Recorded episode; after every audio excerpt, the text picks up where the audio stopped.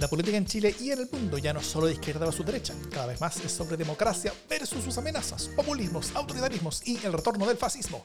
Las amenazas a la democracia crecen, invaden y tienen sus espacios y medios. La defensa, promoción y proyección de la democracia también merece los suyos. Ese es nuestro objetivo.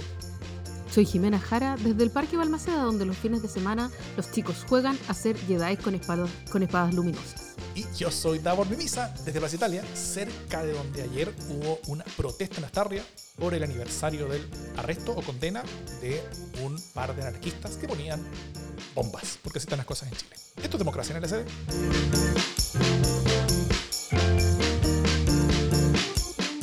¿Cómo estás, Jimena Jara? Muy bien, muy feliz. ¿Y tú cómo estás? Yo bien. Hay buenas noticias, hay pastelazos, eh, hay temas para tratar. ¿Qué más uno necesita en la vida? Libros. También hay libros. Antes de eso, vamos a conversar hoy día, en general, sobre el creciente rol presidencial en la campaña del plebiscito, sobre Gabriel Boric en modo campaña, cómo se está desplegando y cómo está oficiando de cierta manera como jefe de coalición. Eh, y luego vamos a hablar, hacer un zoom en las primeras donaciones electorales en el plebiscito y la francamente graciosa y ridícula diferencia entre los aportes al rechazo y al apruebo y lo que eso significa. Pero antes partamos con un par de avisos de la casa. Primero, el día viernes pasado, recién, eh, publicamos el LSD sin censura de este mes, que es el capítulo mensual exclusivo que le enviamos como agradecimiento a nuestros aportantes, que nos ayuda mes a mes a financiar este espacio y a hacer más y mejores podcasts. Muchas gracias a todos ustedes y esperamos lo disfruten. Y a quienes quieran unir, unirse sumarse, los links están en la nota de este podcast, eh, si, es que nos escuchan, o las notas del video si es que nos ven. Y si lo hacen pronto, les mandamos también el sin censura de este mes. Y recuerden, lo que se dice en LSD sin censura se queda en el LSD sin censura. Y lo último, ya tenemos un libro nuevo de nuestro queridísimo auspiciador y distinguidísimo, por cierto, auspiciador que nos, que nos viste y nos, y nos, y nos enarbola de, gran honor de, que nos haya elegido, Laurel Libros, que como todos los meses eh, vamos a hacer un concurso para que uno de nuestros auditores se pueda ganar este libro. ¿Qué libro es? Es un libro que ya tengo en mi poder. Se llama Alfabetos Desesperados de Catalina Porcio. Es un libro em, que es un libro casi que de recortes, ¿no? Que eh, recopila busca, muestra formas de comunicar en el límite, eh, a veces incomprensibles, a veces con señas, a veces con lenguajes, a veces con lenguajes alternativos. Eh, y aquí dos cosas. Primero, quiero leerte un trocito que probablemente muchos y muchas van a reconocer. A ver. Apenas él le amalaba el noema, a ella se le agolpaba el clémiso y caían en hidromurias, en salvajes ambonios en sus talos exasperantes. No voy a seguir, pero ese es un trocito eh, de Rayuela de Julio Cortázar que relata eh, un encuentro y lo relata así con palabras inventadas que sin embargo son tremendamente eh, ilustrativas. es una manera de inventar lenguaje, también lo hizo Vicente Huidobro cuando empezó a deconstruir el lenguaje para mm, para expresar aquello eh, de lo que las palabras no alcanzaban a dar cuenta. ¿no? Entonces, eh, eso es más o menos de lo que está hecho este libro de Alfabetos Desesperados de Laurel, eh, que vamos a regalar a un afortunado o afortunada y ya vamos a dar a conocer el, el concurso, pero te quiero preguntar antes si es que tú has usado en algún momento formas de comunicación extremas alfabetos desesperados, sean lingüísticos eh, o no lingüísticos. Completamente. Yo suelo inventar palabras, eh, además como suelo, suelo tener una especie como de spanglish chanta que, que, mezcla mucho los idiomas y que, y que genera eh, conceptos o usos más bien de inglés para usarse aquí en, en, español. Eso por un lado. Y, em, Así como Navia Duck. Un poco, un poco. Eh, em, y, yo diría que también uso ciertas, ciertos usos o formas de palabras que, sobre todo en mi comunicación escrita, donde yo creo que es, medio especial.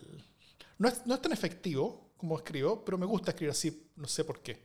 Un poquito floreado, un poquito... Eh, em, como que me gusta usar palabras em, como, como como eh, eh, inventar composiciones de palabras, o sea, eh, hacer palabras compuestas, pero que en verdad no son compuestas, pero hacerlas como si fueran palabras compuestas, no sé, cosas así. Palabras inamibles. Claro. Muy bien. Me gusta eso. ¿Cuál va a ser nuestro concurso? El concurso es que nos envíen sus mejores historias de comunicación improbable y o sorprendente y o efectiva. Eh, una historia sobre comunicación improbable, sorprendente y efectiva. Eh, puede ser sobre alfabetos desesperados. Claro, puede ser un link de, algo, puede ser una historia que ustedes cuenten, puede ser en, cualquier formato que ustedes quieran. Eh, todas las vías para enviar sus historias van a estar en las notas de este podcast si nos ven o en las notas del video, perdón, en las notas de, este podcast si nos escuchan o en las notas del video si nos ven.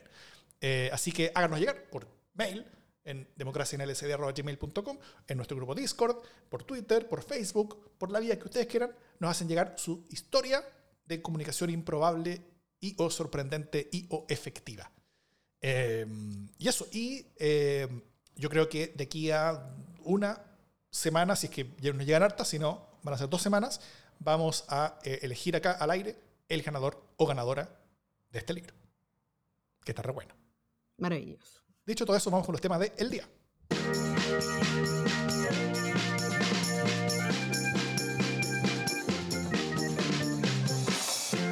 La presencia intensificada de Boris ha detenido la ola rechazista. Eh, es una cita de Pepe Out. Em, creo que para nadie es una sorpresa a estas alturas que el presidente está saliendo más más en la tele, está intensificando su agenda. Eh, recordemos que hace pocas semanas estábamos hablando de lo poco que salía o de lo guardado que estaba el presidente eh, y de lo necesario que era que apareciera cada vez más. Eh, pues bien, ha empezado a intensificar su agenda, ha aparecido en un montón de lugares. eso no es trivial cuando no, no, solo aparece entregando la nueva constitución en, la, en el marco de la campaña voto informado, sino que aparece en distintas actividades. Pero se ha referido eh, al plebiscito por una nueva constitución en reiteradas ocasiones y de a poco ha ido como alimentando una cierta opinión y una cierta expectativa. ¿no? Lo primero fue cuando nos dejó a todos peinados para atrás, eh, cuando sin más dijo, bueno, si gana el rechazo tiene que haber de nuevo un proceso constituyente. Chan, eh, una, una, opinión que parecía inconsulta, que de la que, la que la, oposición se alineó rápidamente, eh, dentro de sus filas lo llamaron traidor, etcétera, etcétera, el pueblo te llama Gabriel. Eh, y, pero, eh, con los días, fíjate, ha, mostrado no ser una, una estrategia tan descabellada. yo esa vez dije, suspendo la conducta, suspendo la opinión, porque en verdad no sabía qué iba a pasar pero parece que no ha resultado ser tan descabellada que efectivamente en lugar de bajarle el costo al rechazo, eh, le bajó el costo también al apruebo eh, y ha estado durante este tiempo oficiando de alguna manera así como generalísimo y consulto de la campaña del apruebo, sin decirlo, por supuesto, y tratando al menos de alinear a su gente, lo cual es bastante pega, eh, detrás de un cierto consenso en que es importante pensar en cambios a la constitución. Eh, y mostrarse disponibles a esos cambios, porque si no, ahí sí que las posturas se extreman, ¿no? Eh, y, parece que em, esa, e, esa actitud, eh, a pesar de ser una apuesta arriesgada del gobierno, podría estar dando buenos frutos eh, sobre todo si se le suma al silencio o al retiro de las trincheras de la convención. ¿no? Esas dos cosas sumadas están eh, un poco temperando el panorama hacia el centro, hacia que al menos eh, las últimas encuestas nos muestren un acercamiento entre las posturas. ¿Cómo lo veis? Mm. Em, o sea, sí, la, la figura presidencial está tomando un gran protagonismo. Esto ya lo hemos estado analizando en varios programas. Eh, es creciente. Eh, ya creo que es bien indesmentible el, rol que está teniendo la moneda. Y esto tenía hartas aristas, yo diría. Eh, primero, tal vez te, te, planteo un par de preguntas. Primero, ¿es adecuado? O sea, ¿es, es, es correcto que la moneda, la figura del presidente en particular, tenga un rol importante en un presidente como este? Yo creo que si no es la moneda, ¿quién?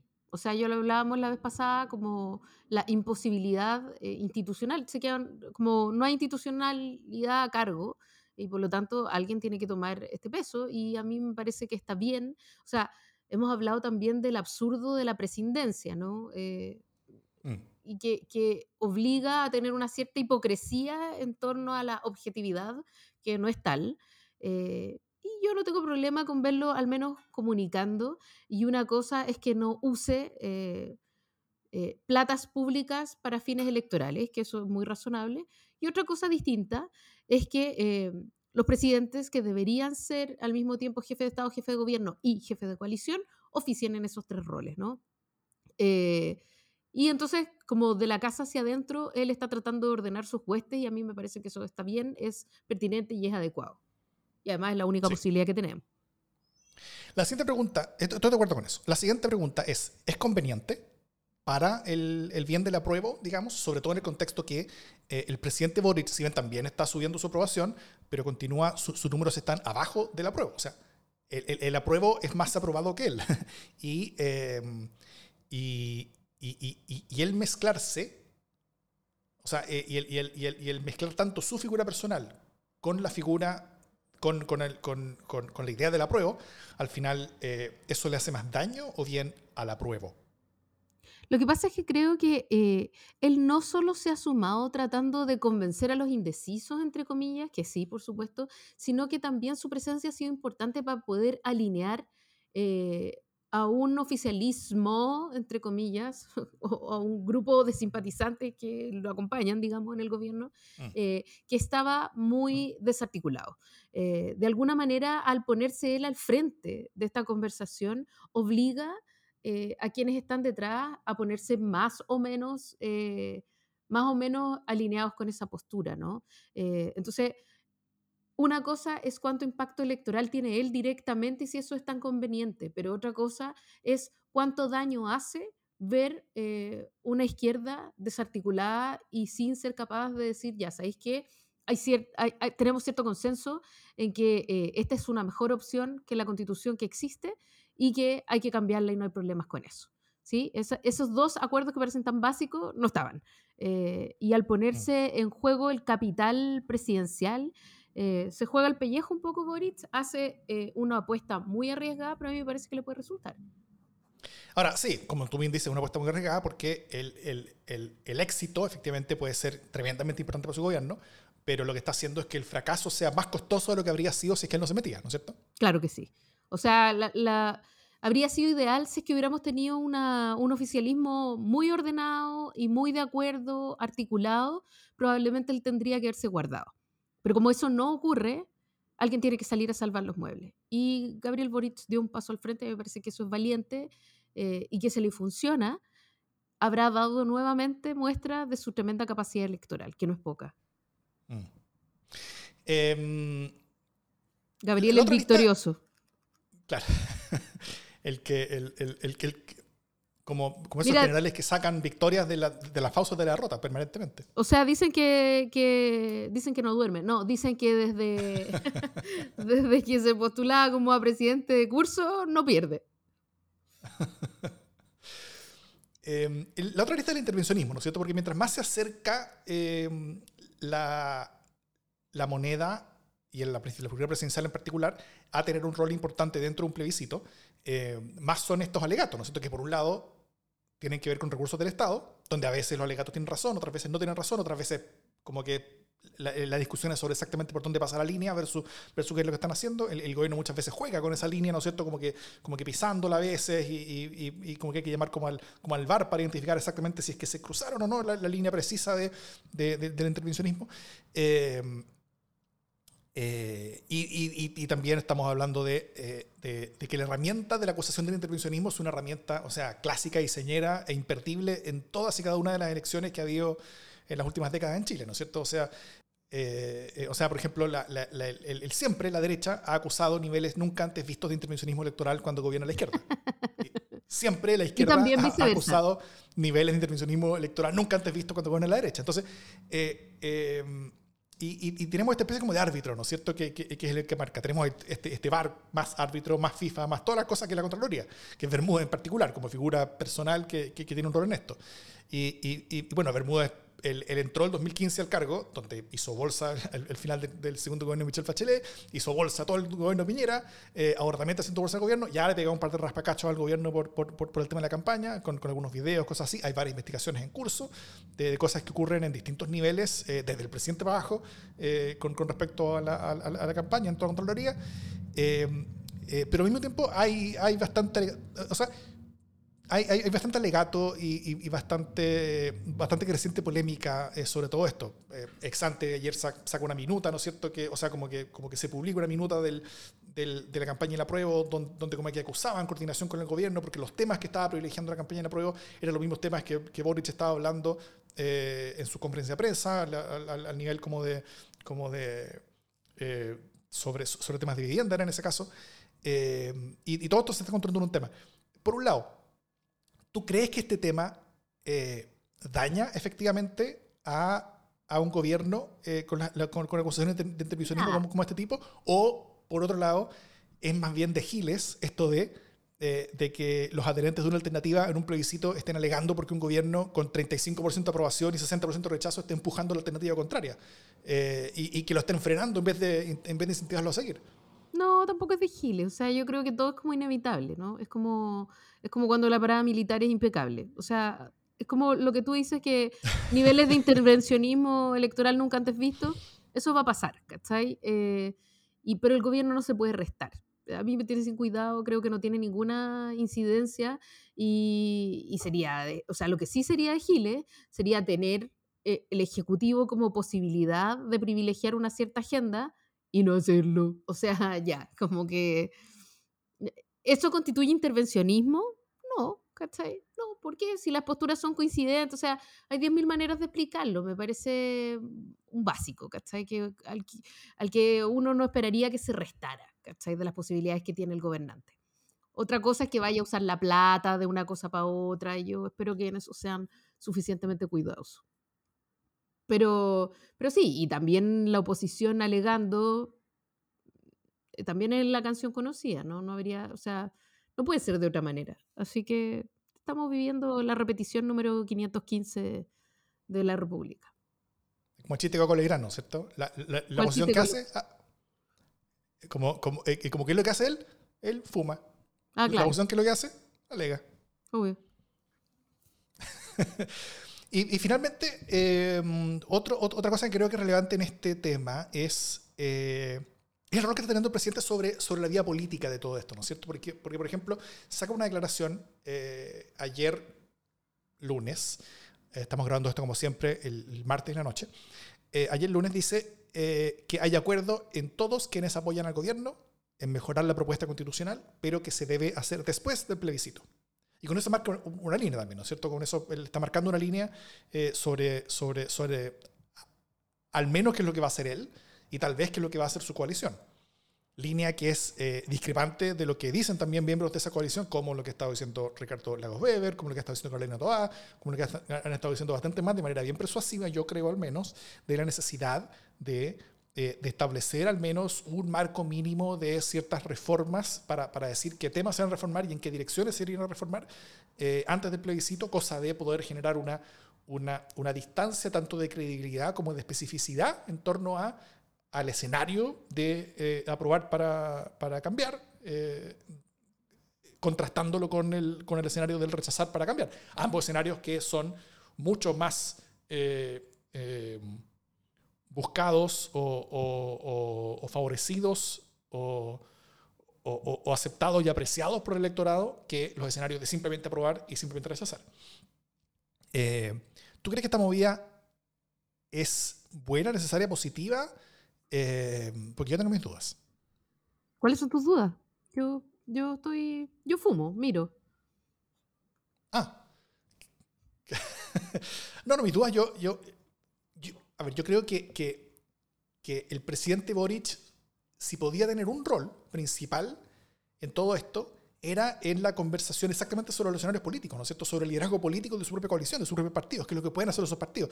Él, él en su rol como de generalísimo, de, como, como, como, eh, como temático y como la persona que está eh, eh, adelante con, con, los discursos y que, y que, está hablando de vivienda mientras la campaña de la prueba habla sobre vivienda y que está hablando y que, y, que, hay esta, esta especie de coordinación que puede ser dura, blanda, quién sabe. Eh, yo creo que el principal rol que podía tener una figura como la del presidente era justamente la de alinear a sus partidos en torno a agendas políticas comunes sobre lo que suceder en el Parlamento, o al menos lo que ellos, para ellos va a suceder en el Parlamento los días después, ¿no es cierto? Entonces, eh, y, me pregunto qué es lo que se gana y qué es lo que se pierde al, al, al, anunciar esto versus el, el, anunciar una agenda clara de, de, qué es lo que va a pasar y cómo va a pasar. Eh, y, y, y acá yo me pregunto si es que esto tiene que ver con una, con, con una decisión política de que es mejor mantener la incertidumbre, con lo cual es, es mejor mantener relativamente similares o un plano similar a los escenarios de aprobar para rechazar, aprobar para cambiar y rechazar para cambiar, eh, lo cual es medio raro, siento que el aprobar todavía está bastante abajo en la encuesta, eh, o si es que esto es manifestación de divisiones dentro de la coalición de gobierno, en la cual por adentro le están diciendo desde algunos de los actores del gobierno, eh, eh, no hay promesas al respecto. O nosotros no vamos a estar contigo, o, o, eh, si que tú avanzas al respecto. Y si es que sucede todo eso, eh, me pregunto ahora qué es lo que pasa a, continuación. Porque también, por otro lado, hay partidos que sí querían una, una, manifestación un poco más concreta. Por ejemplo, el PPD, que, que, que ya tenía una, una declaración propia al respecto. Y me pregunto si es que ¿No será ya hora de que, los, de que si el presidente no está dispuesto a, hacer, a, liderar este camino, a liderar estas definiciones antes del plebiscito, no será ahora responsabilidad de los partidos, incluso sin el presidente, o al menos algunos de los partidos, que, eh, que eh, por ellos mismos lideren este camino? Ahora, el costo de eso es demostrar desunión dentro de la coalición de gobierno, es cierto, pero eh, el beneficio de eso es, yo creo, acercar la posibilidad de que la prueba llegue a ganar. y, y lo bueno ese escenario es que no se necesitan a todos los partidos de gobierno para, para, hacer esto, porque si uno asume que la derecha va a estar dispuesta a, a, reformar la, la, nueva constitución en caso de que se apruebe eh, y reformar cualquier cosa que se proponga que se reforme, al final los votos necesarios son el PPD, Partido Radical y un, y una, y un, y un cachito del Partido Socialista en la Cámara de Diputados. Y en el Senado son aún menos, para llegar a los dos tercios necesarios para cambiar cualquier cosa. O sea, el Partido Comunista, y, ni siquiera nadie, el Frente Amplio, es necesario para hacer estos cambios. Entonces, eh, mi, mi, pregunta es, es eh, ¿hasta dónde llega esta lealtad con una estrategia única del gobierno y hasta dónde llega la necesidad de construir estrategias electoralmente más sólidas y convenientes para el triunfo de la prueba? Porque hasta ahora, de nuevo, si bien la última semana la encuesta fue no puede mejorar para la prueba, sigue estando bastante abajo la prueba y queda cada vez menos tiempo. Ya queda un mes, cinco semanas para el plebiscito. Y eso no es nada. Yo creo, Daur, que tu pregunta es más larga que las preguntas de Fernando Paulsen. Pero como entiendo que es una pregunta retórica, en la que caben muchas argumentaciones, eh, yo creo que es más lo que pierden si es que se muestran divididos, Daur. O sea, yo creo que eh, una cosa, esto es como el altermundismo, ¿no? Eh, que, que, es una bolsa, como un gran bolsillo en el que cabe todo. podemos estar de acuerdo en que las cosas están mal, eh, pero cuando ya empezamos a hacer una agenda de qué es lo que hay que cambiar, es bien distinto, pues, ¿cachai? Em, como estoy dudando sobre si contar esta, e, e, esto, pero lo voy a contar igual. Si total, si es muy aburrido, lo saca de ahora. Eh, un filósofo social que se llama Gregory Bateson tiene un libro precioso que se llama Metálogos, que son diálogos ficticios con su hija. Entonces, eh, tiene un metálogo que se llama ¿Por qué se desordenan las cosas? Entonces, la niñita le pregunta al papá, papá, ¿por qué se desordenan las cosas si yo las ordené en la mañana y ya en la tarde están todas desordenadas? Entonces, una de las preguntas relevantes eh, en, esta, en esta dialéctica es ¿cuántas maneras hay de que las cosas estén desordenadas? Muchas, le dice la niñita. ¿Y cuántas maneras hay de que estén ordenadas? Una, le dice la niña. ¿Te das cuenta, le dice, por qué se desordenan las cosas? Bueno, esto es más o menos así, ¿no? Podemos consensuar en que eh, las cuestiones están desordenadas, pero cuando se trata de ordenar eh, las cosas, hay una manera y cada uno tiene una manera y por lo tanto eso puede generar mucho más eh, conflicto. Y también son personas que tienen un, una manera de o una, una falta de disciplina política o, digamos, una variedad eh, en la mirada política eh, y ya no son políticos como en el tiempo antiguo que si te tenía que, que comer un pastel te lo comías y nomás, pues así te toca y te quedas callado. Eh, hoy día el valor principal en la política no parece ser la disciplina y por lo tanto es muy jodido arriesgarse con una agenda porque arriesgan con que todo lo que quede de campaña eh, la estén gastando en decir qué cosas habría que aprobar y qué cosas, o sea, qué cosas habría que reformar y qué cosas estamos dispuestos a ceder y qué cosas no estamos dispuestos a ceder. Entonces, es, em, es mostrar la miseria humana en un momento en el que hay que mostrar otra cosa. Y yo creo que eso puede ser un despelote gigantesco. Ya para eso tuvo la convención. No es necesario, Ahora, no es necesario perpetuarla. Buena, buena estrategia entonces que nace a partir de tus palabras es, ok, tal vez no sea a las cinco semanas del plebiscito hacer esa, ese, anuncio, pero cuando quede media semana es mejor, porque habría mucho menos espacio para que se generen todas estas discusiones, ¿no? Así es.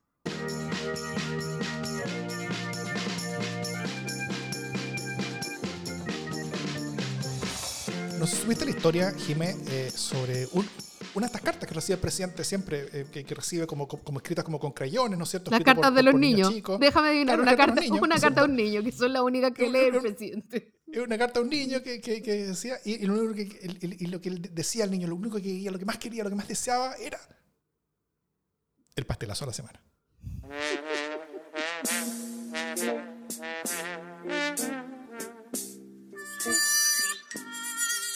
sé que este pastelazo le va a dar pena A mí también me da pena, pero em, me, parece necesario. Mi pastelazo de la semana es para Mario Weisblut, em, que estuvo en tolerancia cero este fin de semana, este domingo. Eh, y fue bien incómodo de ver.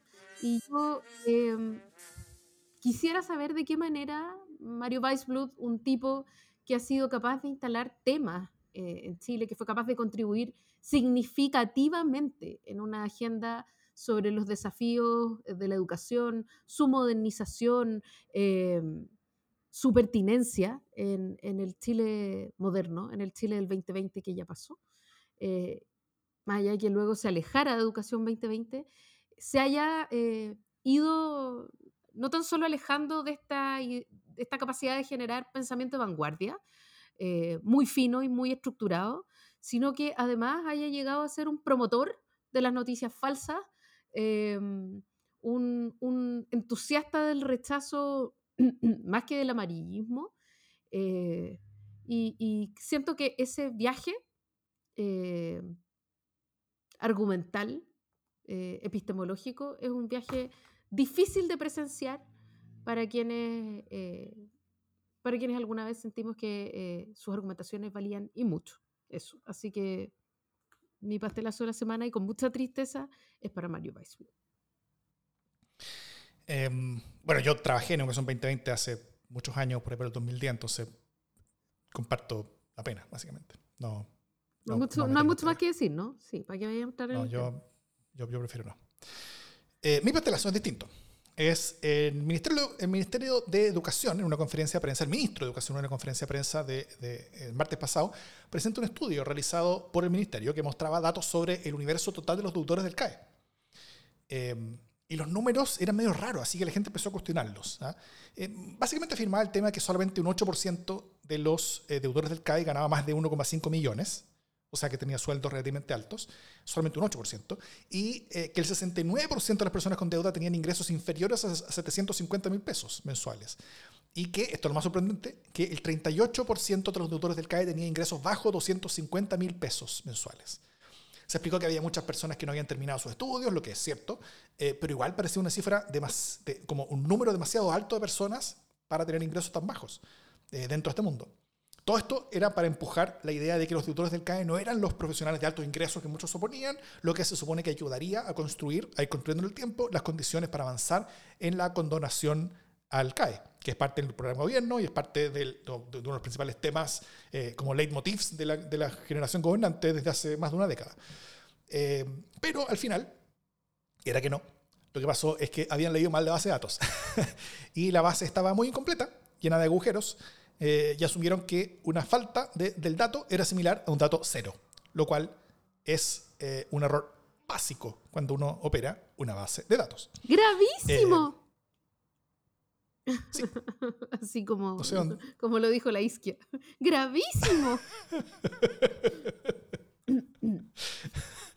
Eh, muchos profesionales que sí tenían salarios, altos, bajos, medianos, de todo tipo, al no estar esos salarios reflejados en la base de datos, entonces termina, em- terminó empujando todos los promedios hacia, hacia abajo. Entonces, papelón, condorazo, vergüenza, eh, y la figura del ministro de Educación, quien puso la cara para mostrar esos datos, quedó manchada en el camino. Entonces, el resultado de todo esto, la condonación al CAE está más lejos de lo que estaba antes de haber hecho esa conferencia de prensa. No, espérate, que Más ahora le, van a, ahora le van a echar la culpa a un funcionario intermedio, que es lo que ha pasado en todos estos casos. A la minuta. A mí ya me, a mí ya me dijeron por ahí, un pajarito me dijo hasta el nombre de funcionario intermedio. Cáchate. po. Eh, pero, pero, pero como no es una cosa tan asegurada, prefiero no dejarlo. No, no, ¿pa' botarlo qué? acá. ¿pa' Pa- pa- para el próximo sin censura. Eso.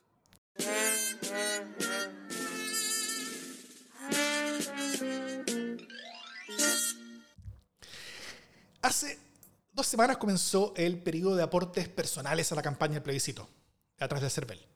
Eh, y a hoy, 26 de julio, como de nuevo grabamos martes en la noche, eh, en el último reporte del CERVEL, eh, los aportes han sido solo 318 en total hasta ahora. Es un número bajo. Eh, por ejemplo, al final de la campaña de, de convencionales lo- lo- o, la presidencial, los aportes eran, eran- eran varios miles. Eh, de los 318 eh, aportes, y, y estos datos los revisé yo, entonces yo sí vi bien la base de datos. Eh, ¡Ay! eh, sí, sí. Hola, mi me están perdiendo. Eh, de, la, de, de los 318 aportes total, son 48 para el apruebo y 269 para el rechazo.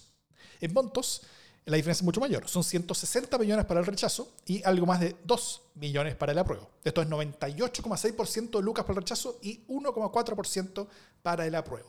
La donación más grande para el apruebo es de 470 mil pesos eh, y el rechazo tiene dos, dos- dos donaciones de 10 millones, una de 6 millones, dos de 4, varias de 3 y así. Los aportes de un millón y medio o más son por ley eh, públicos en la identidad del donante. El rechazo tiene 19 de esos. El apruebo no tiene ninguno todavía.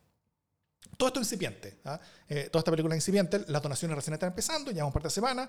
Todos los números van a crecer hacia adelante en cuanto a números, montos, etc. pero igual podemos tomar, yo creo, esta excusa eh, de números iniciales para tocar un par de temas, yo creo. Antes de eso, Jimé, ¿qué sensaciones o conclusiones te causan esta primera foto inicial a las donaciones para la campaña? no me sorprende nada. O sea, es que si tú te acuerdas, eh, durante las elecciones del 2017 también era como, ¿para quién son los aportes? Y había un 90% o así eh, de aportes electorales para Piñera. Eh, siempre ha sido así. Y en esta campaña que hay tanto juego, no me llama nada la atención que los aportes sean casi exclusivamente para el rechazo. El, el 90%, el 90 eran para Piñera y el 8% eran para José Antonio Casta. claro. Y eso cuando Casta era un candidato chiquitito. Eh, después venía Goich, que creo que llegaba como al 1,5%, y, y, y después Guillermo, me acuerdo que tenía una donación. Era, era maravilloso. Bueno, eh, tanto más, o sea, tanto más empeño hay que ponerle. Eh, finalmente, eh, y por más que le duela a los pudientes, eh, el aporte electoral nunca ha determinado el resultado de las elecciones, o casi nunca. Eh, desde que el voto es secreto, eh, puede saltarse, ¿no? Eh, hay otras formas. Así que la mejor forma de resistencia es la información. No, no, me, no me llama nada la atención, o sea, es escandaloso, debería ser escandaloso. Como un poco lo que me sorprende es la sorpresa eh, de una cuestión que hemos conocido desde siempre, que es como, oye, ¿ustedes sabían que eh, el, no sé, 10% más rico de Chile tiene, no sé, el 40% de los ingresos o el 60% de los ingresos? Eh, sí, o no me llama la atención. Cualquier cosa así como de excesiva no me llama la atención. Em, pero sí aprovecho de hablar cómo a partir de estos financiamientos se van tratando de sacar conclusiones políticas, ¿no? Por ejemplo, Colún. Esta es la parte en que yo defiendo a Colún, eh, porque hace la mejor leche y porque mi mamá me da panqueques con manjar Colún. Eh, pero, eh, porque en el fondo, cualquier persona, o sea, primero, recordemos que hoy día las empresas, los aportes de empresas privadas y los aportes de empresas, así como corporativos, están Son prohibidos. Sí. Gracias a la ley eh, que Soa Bachelet haga algo, hizo, eh, y que prohibió los aportes de las empresas a las campañas y que sí permite eh, aportes reservados hasta un cierto monto, eh, pero siempre de personas naturales. ¿sí? Por lo tanto, no es nada raro que empresarios con plata y lecheros, o sea, había alguien que realmente creía que los lecheros en Osorno estaban por el apruebo, not, ¿cachai? Y por lo tanto empezar a sacar como a, a desclasificar, a mí me parece bien que se sepa quiénes apoyan el rechazo, pero de ahí a tratar de boicotear, de boicotearlo todo creyendo que así cambian las decisiones, mal. Vi por ahí un video pasar de alguien votando una mantequilla. No están los tiempos como para votar nada. Sacar la mantequilla. Sacar a la mantequilla. Además, eh, bueno, la, la- la diferencia es bien brutal, ¿no es cierto? Eh, de- de- de- eh, pero entre las donaciones bajo cin- 500 lucas, yo revisé, por ejemplo, son 48 para la prueba y 177 para el rechazo, lo cual es una diferencia mucho menor. La gran diferencia al final son las donaciones grandes. Eh, y, y ante eso, eh, a nivel comparado, porque a mí estos, estos temas me interesan, yo, yo me, me abrigo un poquito también lo que pasa afuera, y yo diría que es normal que las personas de alto in- recursos estén más hacia la derecha eh, y aporten más también hacia ese lado. Eh, Es normal y es, y es- y es- es común eso en el mundo.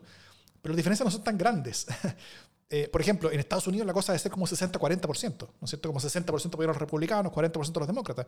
Eh, en, en Europa, o similar a eso, a veces 70-30, en los países más extremos puede ser 80-20, pero en Chile es 100 a 0 o 99 a 1. Eh, y en eso no somos un país normal. O sea, no tenemos una élite económica políticamente normal a nivel comparado mundial.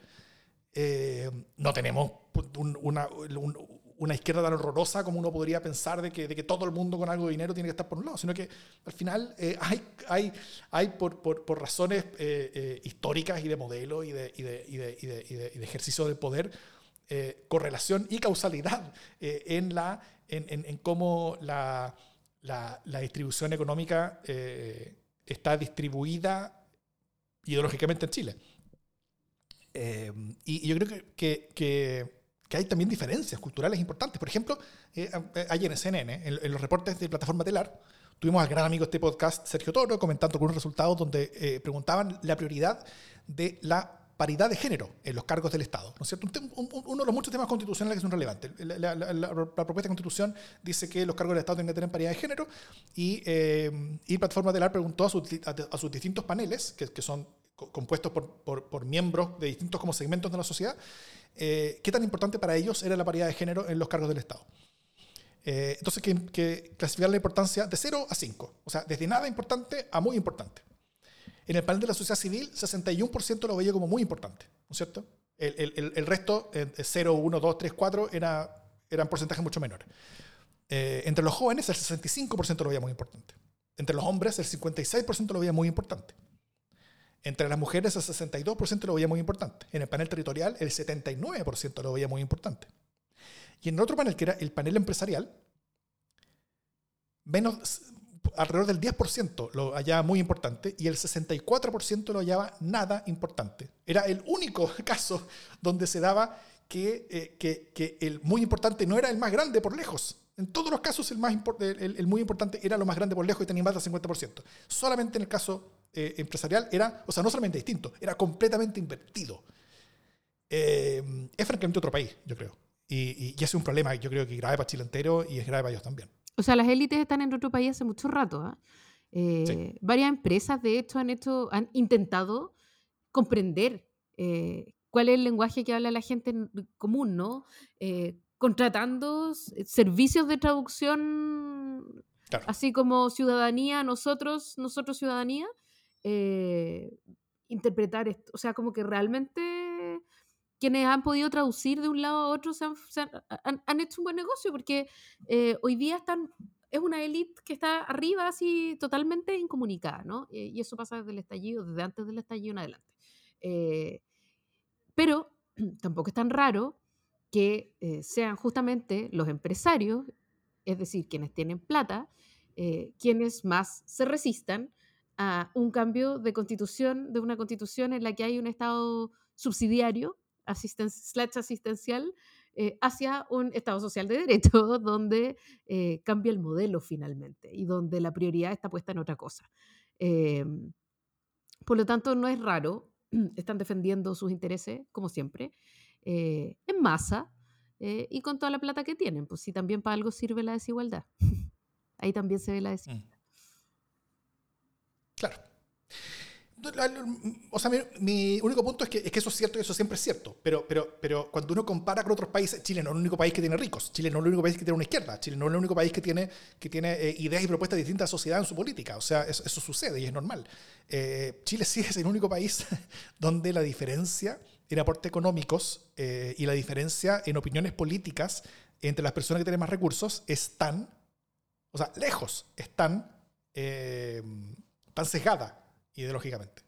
Y porque, o sea, Francia tiene millonarios izquierdosos, o izquierdosos millonarios. En Estados Unidos hay mucha gente que, que, son empresarios exitosísimos que piden que les suban los impuestos porque es más justo, porque es injusto que ellos paguen tan poco. Eh, eh, no, es, es, es, y, y, y, y, aunque esos casos nunca son mayoritarios, nunca vamos a tener, o sea, es, es, normal que la mayoría de los empresarios no sean comunistas, no sean de izquierda, no quieran este tipo de cosas.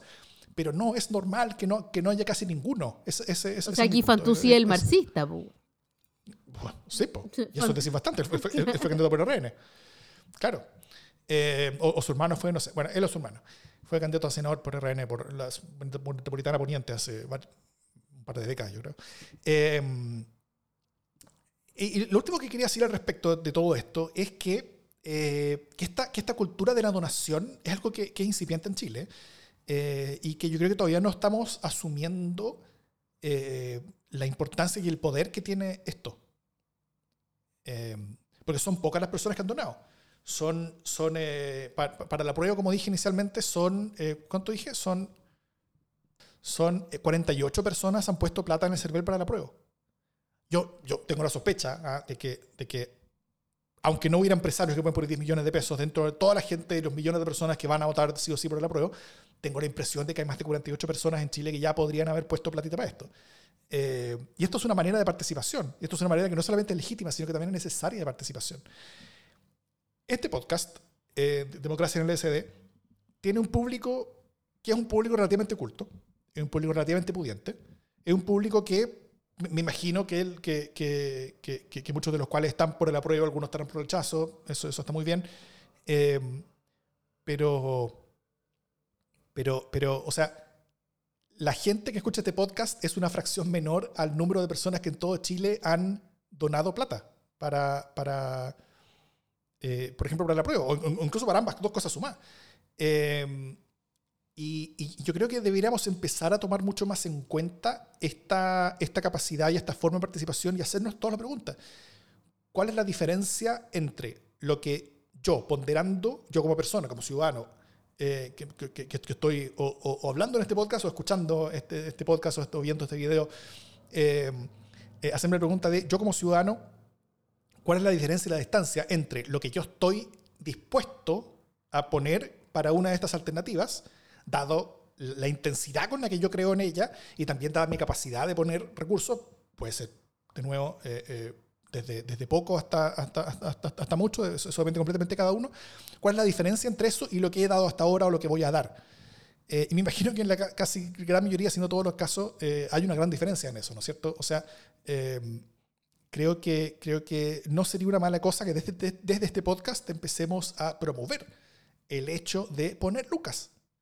Eh, porque uno pone tiempo, uno a veces tuitea, uno, uno, a veces tiene distintas formas de participación, pero esta es una forma de participación más.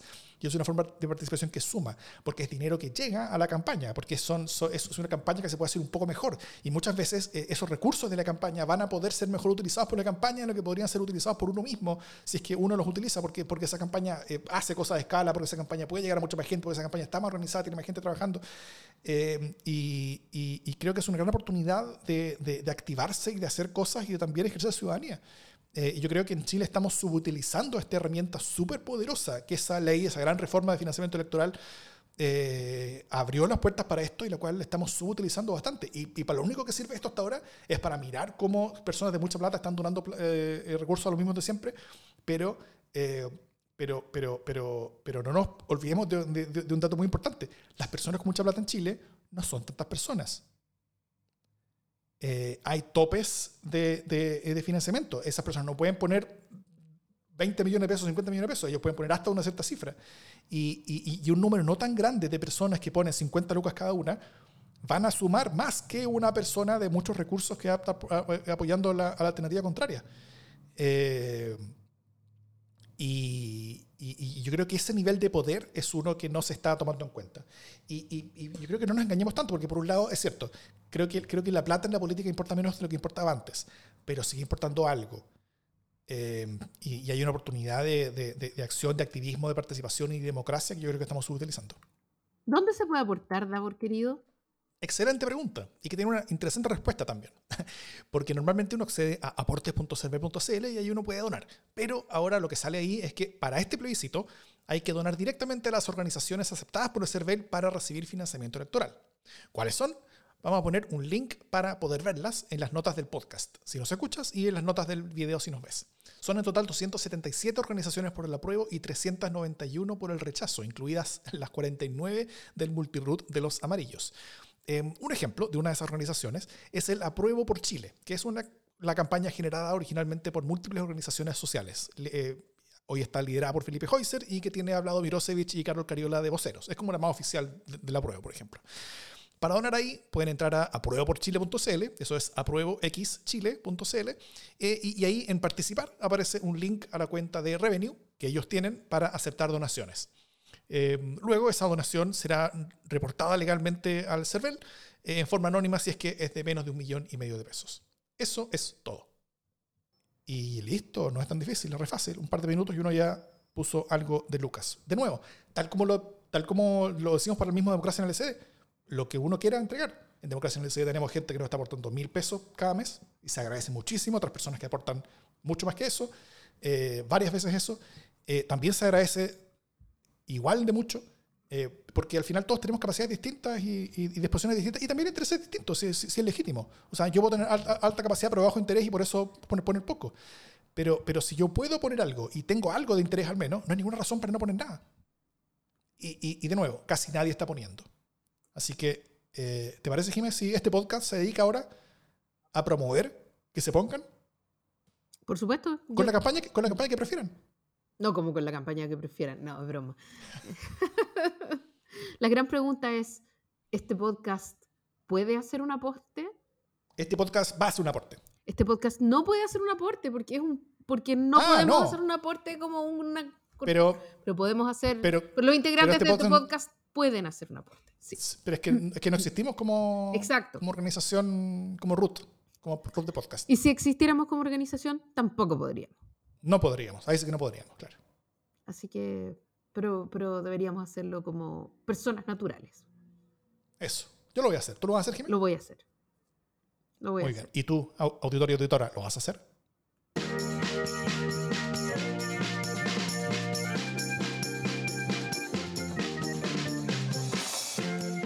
Las buenas noticias. ¿Qué buena noticia tienes, Jimena Jara? Como siempre, no tengo buenas noticias. Eh, pero pero me, me, imaginaré una de aquí a que terminemos. Así que parte tú, por favor. bueno, yo tengo, eh, en, en, la última academia de esta semana, eh, el, el, apruebo tuvo, o sea, como que es, algo de esto hablamos en, en, el, en la censura de, de, la semana. dijimos, yo propuse el tema y yo hablé sobre ciertas cosas positivas que había, eh, que, se veían en las encuestas que podían tendenciar a futuros acercamientos, mayores acercamientos de la, de, la distancia, así que justificaban los acercamientos que ya estaban viendo. Eh, como tendencia que vienen de largo plazo, de cosas que habían cambiado cuando termina la convención y cuando empezó la, etapa más, más, bien de campaña. Eh, y, bueno, el, el, apruebo ha seguido subiendo en forma relativamente continua, pero lo, lo, relevante es que el, el, rechazo bajó en forma violenta y bajó del 50%, ahora está. Y, la diferencia eh, cambió de, de, de 15 puntos a 8 puntos de una semana a otra. Y hoy día ya una elección de 8 puntos es una elección menos, ya, o sea, ya no es guaraca, ¿no es cierto? Eh, y si continúa acercándose la cosa, hay posibilidad de que la cosa vuelva a ser competitiva eh, temprano o tarde. Y, eh, y, yo creo que esto le cambia un poquito la, la tónica y cambia las energías y, también genera ciertos sustos en quienes ven a su ventaja empezar a disiparse y eso puede empezar a generar paso en falso, ciertos errores la, la, la, esperanza de un resultado que se acerca también puede llegar a implicar mayores ordenamientos al ver que una victoria es posible y es cercana con, con mayor esfuerzo.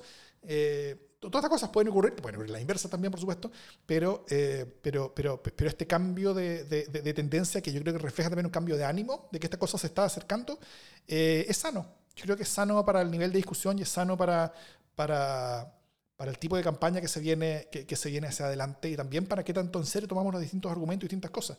Eh, y también, por otro lado, por las figuras ya no tan centrales, sino que más bien periféricas de las campañas, puede ser insano, ya que al ser una campaña mucho más peleada, eh, hay mucho mayor incentivo a salir con las típicas mentiras de siempre, a salir con los típicos amenazas, a salir con las típicas campañas sucias, etc.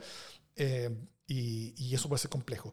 Pero, dado que la mentira ha estado tan cargada para un lado, el, el, no ha sido solamente en un lado, pero ha estado cargada para un lado, creo que eso es claro, eh, y yo creo que las personas ya están un poquito cansadas de eso, eh, eso también puede, puede terminar causando que, que, que ese cansancio, que, esa, que, que, se agote, eh, explote aún más y que termine acelerando estos cambios de tendencia.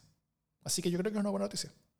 Yo tengo una buena noticia también, que por supuesto empieza con una mala noticia, porque es mi buena noticia. Eh, y tiene que ver con un pastel. Pedro Pool, que fácilmente podría haber caído en nuestro, en nuestro pastelazo de la semana, ¿no?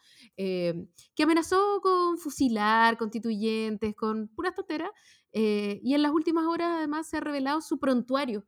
Eh, y entre, entre sus joyitas está robo de agua, está violencia intrafamiliar, golpizas, lo cual demuestra de alguna manera cómo eh, hay que estar profundamente desequilibrado para tener este tipo de conducta en una conversación republicana. A mí me parece una buena noticia que salgan a la luz básicamente eh, el desequilibrio que hace falta para hacer este tipo de personas y para sostener este tipo de ideas tan violentas que no tienen cabida en democracia. Eh, y me parece que la defensa de la democracia también incluye el poder desenmascarar quiénes son este tipo de sujetos. Y eso es siempre una buena noticia. Ok, muy bien. Eh, y dicho todo esto, si les gustó este podcast, síganlo, si no nos siguen ya. Cuéntenlo a su gente que nos, sigue, que, que, nos sigan, que nos escuchen, que nos prueben, a ver si una de esas, esta forma de hacer análisis semanal eh, les, les suma en sus propias argumentaciones, en sus propias discusiones eh, familiares, laborales, vecinales, etcétera, antes de este plebiscito, lo cual es el objetivo de este podcast, el entregar argumentos de análisis, argumentos de lenguaje para, para la vida política. Y, eh, que nos pueden evaluar, en, en, las distintas plataformas, Apple Podcasts, Spotify, etcétera, evalúennos como prefieren evaluarnos, cosa de que más gente tenga una idea de qué tan buenos o malos, o más o menos, somos. De hecho, eso. Esto es democracia en el SB.